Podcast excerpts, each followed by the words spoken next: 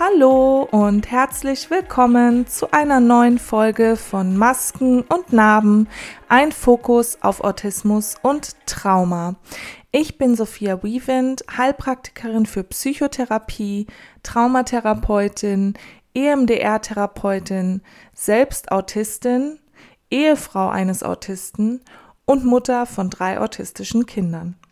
Heute tauchen wir in ein wirklich spannendes Thema ein die vielen Gesichter der Neurodiversität von Savants bis zu unsichtbaren Symptomen. Warum ist das wichtig? Weil Autismus und andere neurodiverse Zustände weit mehr sind als Stereotypen und Klischees. Starten wir mit den Basics. Was ist eigentlich Neurodiversität? Neurodiversität ist ein Konzept, das in den späten 1990er Jahren aufkam und zunehmend an Bedeutung gewonnen hat. Im Grunde ist es die einfache Erkenntnis, dass menschliche Gehirne unterschiedlich sind. Klingt simpel, hat aber große Auswirkungen. Es geht darum, dass die Unterschiede nicht als Abweichungen oder Störungen betrachtet werden sollten, sondern als Varianten der menschlichen Vielfalt. Der Grundgedanke der Neurodiversität ist also einfach, aber mächtig. Neurologische Unterschiede sind natürliche Variationen der menschlichen Spezies und sollten nicht als Defizite oder Störungen betrachtet werden. Statt von normal und abnormal zu sprechen, fokussiert die Neurodiversität darauf, dass jeder Mensch einzigartige Stärken und Schwächen hat. Ursprünglich wurde der Begriff in der Autismusgemeinschaft verwendet.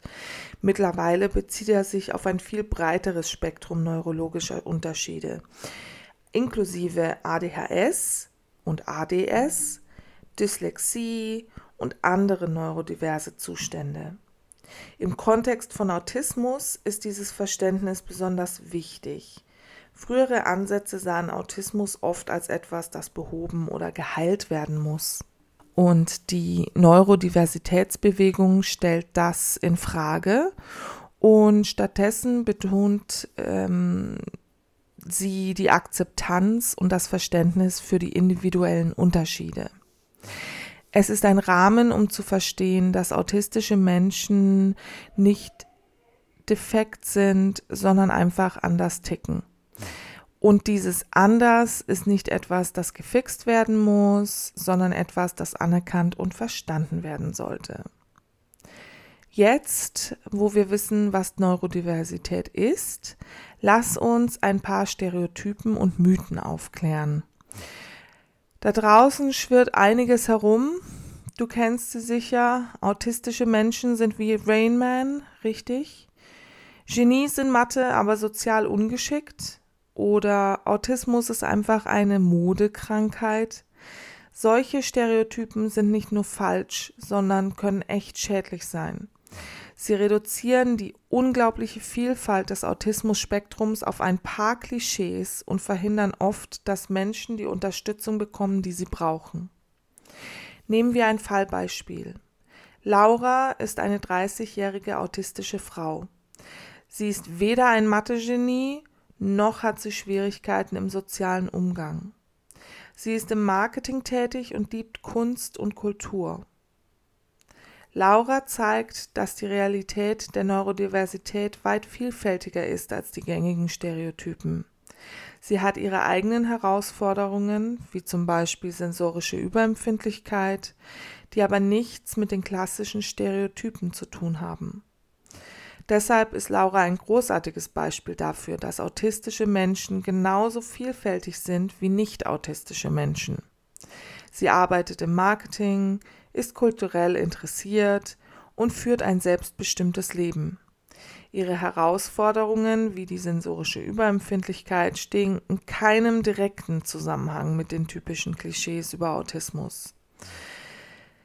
Dieses Fallbeispiel zeigt meines Erachtens deutlich, dass es keine One-Size-Fits-All-Beschreibung für Autismus oder Neurodiversität gibt.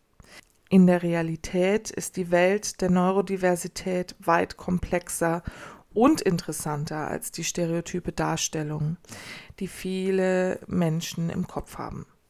Und genau darum ist es so wichtig, diese Stereotypen aufzubrechen und für mehr Verständnis und Akzeptanz zu werben.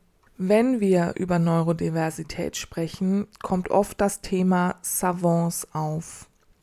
Savants sind Menschen, die trotz erheblicher geistiger oder körperlicher Einschränkungen in bestimmten Bereichen außergewöhnliche Fähigkeiten haben. Oft denken die Leute hier an Genies in Mathe oder Musik, vielleicht auch inspiriert durch den Film Rain Man. Aber Savants gibt es in vielen verschiedenen Ausprägungen und sie sind viel mehr als nur ihre besonderen Talente. Ich finde das Savant-Syndrom besonders interessant, weil es zeigt, wie das Gehirn in der Lage ist, außergewöhnliche Fähigkeiten zu entwickeln in bestimmten Bereichen, selbst wenn andere Bereiche wirklich schlimm beeinträchtigt sind. Es gibt Savants mit Autismus, aber auch solche, die andere neurologische Zustände haben oder sogar erworbenes Savant-Syndrom nach einer Verletzung. Was man aber nicht vergessen sollte, viele Savants leben mit erheblichen Einschränkungen und benötigen in vielen Lebensbereichen Unterstützung. Die Faszination für ihre Talente sollte nicht davon ablenken, dass sie auch in anderen Bereichen Bedürfnisse und Herausforderungen haben. Lasse uns hier ein paar Fallbeispiele anschauen. Tim, ein Savant, der unglaubliche Zeichenfähigkeiten hat kann eine Landschaft mit nur einem Blick exakt reproduzieren. Im Alltag kämpft er aber mit sozialen Interaktionen und ist auf Unterstützung angewiesen. Wir haben auch Robert, ein autistischer Junge und Musiksavant. Mit nur zehn Jahren komponiert er komplexe Musikstücke und spielt mehrere Instrumente. Aber Robert hat auch soziale Herausforderungen und sensorische Überempfindlichkeiten. Zudem ist er schwerst geistig behindert, was bedeutet, dass er in so gut wie allen Alltagssituationen auf Unterstützung angewiesen ist. Diese Fälle verdeutlichen, dass Savants zwar beeindruckende Fähigkeiten haben, aber das ist nur ein Aspekt in dem komplexen Bild des Savant-Syndroms und der Neurodiversität. Inselbegabungen sind ein faszinierender Aspekt, der gut in die Diskussion um Savants und Neurodiversität passt.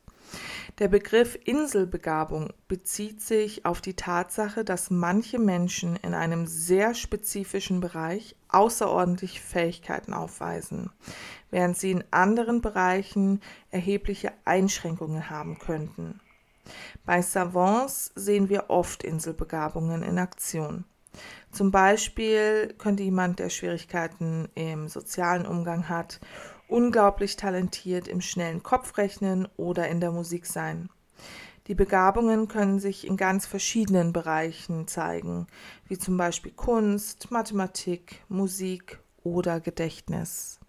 Gerade Inselbegabungen scheinen so ein missverstandenes Konzept zu sein.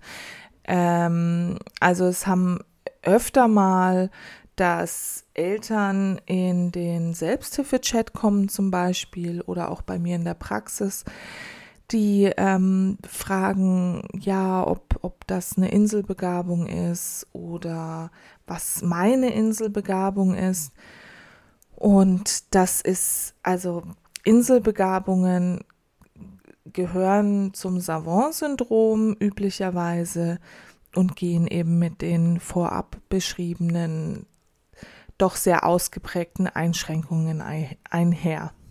Was Inselbegabungen so besonders macht, ist aber, dass sie deutlich machen, wie differenziert das menschliche Gehirn arbeiten kann. Sie sind auch ein Beleg für die Vielfalt innerhalb der neurodiversen Gemeinschaft und sprechen für einen respektvollen und differenzierten Umgang mit Menschen mit besonderen Begabungen und Herausforderungen. Eine weitere Person, die mir da spontan einfällt, äh, könnte Lisa sein. Eine autistische Frau, die Schwierigkeiten mit der verbalen Kommunikation hat. Aber sie kann unglaublich detaillierte und komplexe Bilder malen.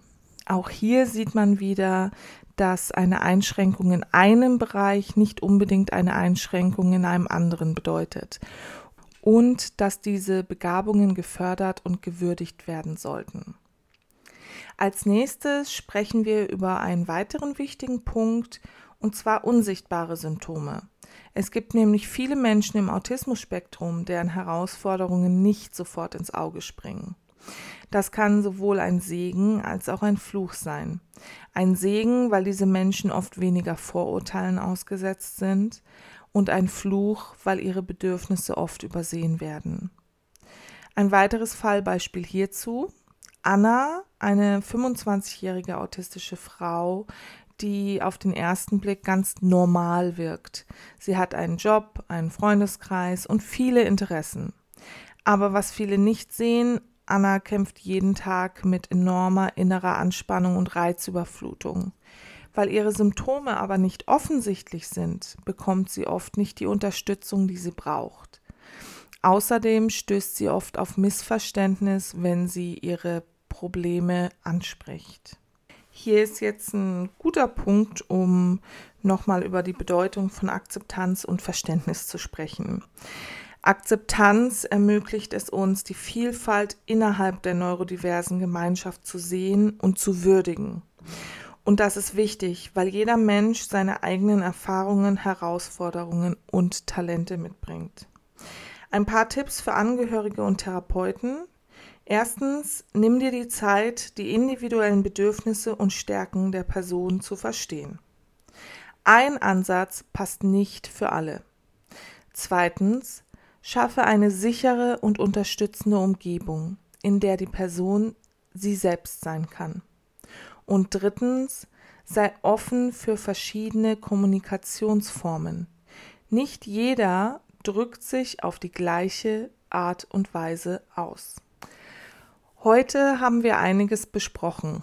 Von der Definition der Neurodiversität über Stereotypen und Mythen bis hin zur Bedeutung von Akzeptanz und Verständnis.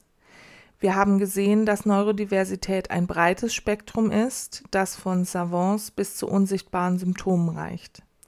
Auch im Autismus-Spektrum zeigt sich, wie wichtig es ist, jenseits von Klischees zu denken.